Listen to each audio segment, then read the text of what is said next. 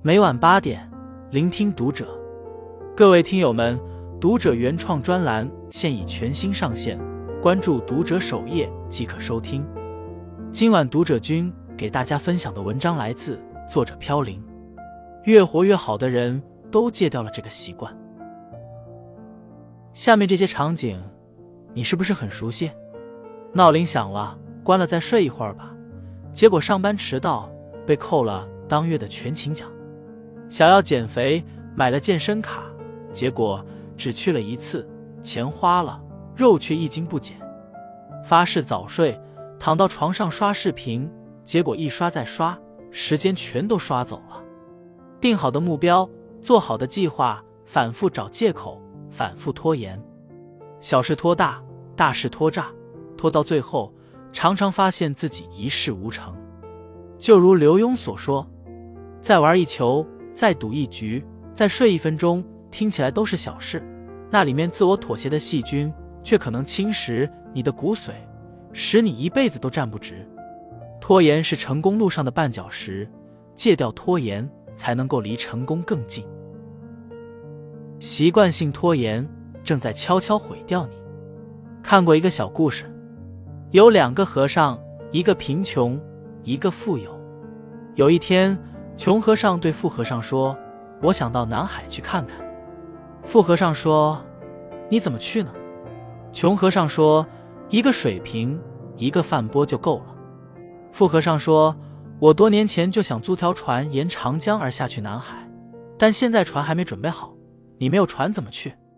第二年，穷和尚从南海归来。把去过南海的事告诉了富和尚，富和尚深感惭愧。生活中的我们又何尝不是如此呢？想起我的室友芳芳，年初，芳芳买了厚厚一摞的学习资料，准备公务员考试。刚开始的时候，芳芳学得很认真。一周后，芳芳开始懈怠，早上喜欢赖床，十点前不起床。起床后，看不了几页书。又开始玩手机、刷视频，还自我安慰道：“反正还有几个月呢，等明天再多看一点吧。”就这样一拖就是小半年，书没有看多少，考期却近在眼前。最后几天，芳芳心里开始慌了，只能挑灯夜战进行恶补，结果可想而知，芳芳毫无悬念的考砸了。很多时候，拖垮我们人生的不是别人，而是自己。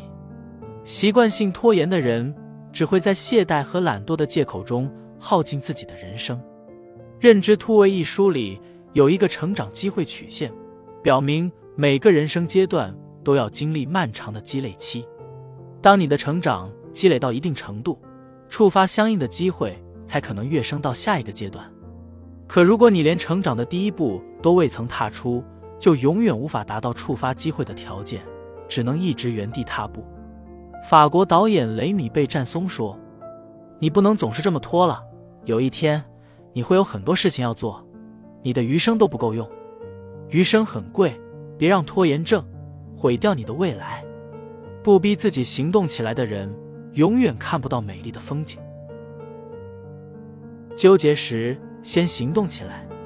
看到一张很有意思的图，一个人拼命想往前走。”另一个自己却在背后死死抓着地面不放，向前走不动，放弃又不甘，最后就成了拖拉。有一位女企业家说：“人生总有很多左右为难的事，如果你在做与不做之间纠结，那么不要反复推演，立即去做。确实，只想不做，机会错过；边想边做，才有收获。立即行动能解决生活中百分之八十的问题。”心理学家梅尔·罗宾斯曾经历过一段懒散拖沓的日子。大学时，梅尔因为拖欠学科论文，几次收到退学警告。为了顺利毕业，他不得不每天六点去图书馆补写论文。但每当闹钟响起，他脑海里总会浮现各种不起床的理由：昨晚失眠，身体不舒服，早上还有其他事。这种拖沓的习惯导致梅尔中年失业。婚姻触礁，财务危机，生活过得一团糟。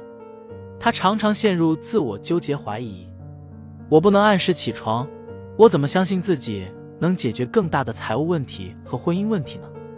直到有一天，梅尔偶然看到火箭发射时的新闻。当播报员从五慢慢数到一时，火箭立刻点火升空。于是他产生一个想法：闹钟响了，不要迟疑，默数五秒，立刻下床。这个简单的指令改变了梅尔起床时的拖延，也改变了他的一天。很快，梅尔将生活拉回了正轨，并重新回归职场，做演讲、写书，用五秒法则改变了无数拖延症患者的生活。后来，梅尔·罗宾斯在演讲中总结说：“你的问题不是想法本身，而是你没有去执行它。”是啊，在想与做之间纠结，无数人被拖延所困。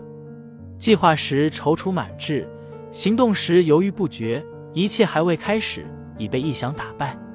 许多时候，令我们感到痛苦的不是事情本身，而是过度思索事情所带来的焦虑。这不仅会消耗掉我们更多的体力和精力，也会瓦解掉我们做事的决心和意志。想太多，其实是让我们的思想带上枷锁，让我们的行动止步不前。与其瞻前顾后，不如脚踏实地，先迈出第一步。当你觉得太累，不想锻炼，默数五秒，强迫自己走出门，开始跑起来。当你拿起手机想刷视频，默数五秒，把手机放下，让它离开视线。当你瞻前顾后，想要拖延，默数五秒，坐下来开始工作。遇到想做的事，不要犹豫，倒数五秒后果断行动。一旦行动起来，你便没有时间焦虑，事情至少有一半的概率能做成。长此以往，你的生活将会因为无数个第一步同他人拉开差距。你的做事速度决定你的人生高度。作家大兵说：“这个世界上的大部分传奇都不过是普普通通的人们将心意化作了行动而已。”确实如此，这让我想起了我的堂姐。五年前，堂姐为了孩子辞去了工作，当起了全职宝妈。当全职宝妈后的第二年，堂姐夫出轨，他们的婚姻走到了尽头。刚离婚的时候，堂姐常常流着泪，整晚整晚的失眠。她反复的问自己：难道就这么颓废下去吗？我拿什么养活自己和孩子呢？有一天晚上，堂姐突然在书上读到一句话：越是不满于现状，越要立刻做出改变。于是，堂姐开始浏览各大招聘网站。投简历应聘，并顺利被一家便利店录用。作为宝妈，堂姐干起活来很是干脆利索，任劳任怨，蒸包子、烧烤、烙饼，门店各种各样的鲜食准备，她都得心应手。渐渐的，堂姐脸上的笑容多了起来。便利店的这份工作让她重新看到了生活的希望。半年后，堂姐被提拔为副店长。一年后。堂姐成了十九位成员的主管，她的月收入也从四位数增长到五位数。三十五岁这一年，堂姐成为连锁便利店的股东。你的行动速度决定了你的成功速度。美国西点军校在两百多年的历史中，一共培养了三千七百位将军，两位美国总统。很多人不知道，西点军校的二十二条校规中。最重要的一条就是立即行动。在西点军校，士兵在回答命令的时候，只能有四种答案：是，长官；不，长官；不知道，长官；没有借口，长官。卢苏伟在《你要配得上自己所受的苦》一书中说：“一个人的执行力和行动力决定一个人的成就。要成功，就要忍受眼前付出的辛苦。”和各种与目标无关的诱惑。是啊，那些所谓的牛人，只不过是普通人把自己的想法付诸行动而已。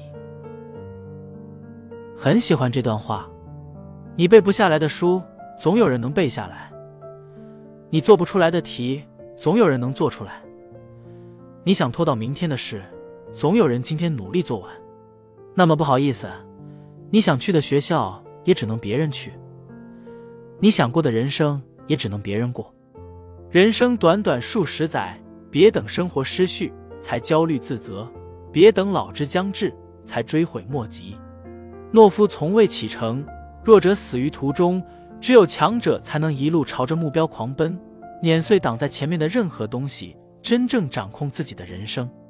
关注读者，愿你用行动打败拖延，活成自己喜欢的样子。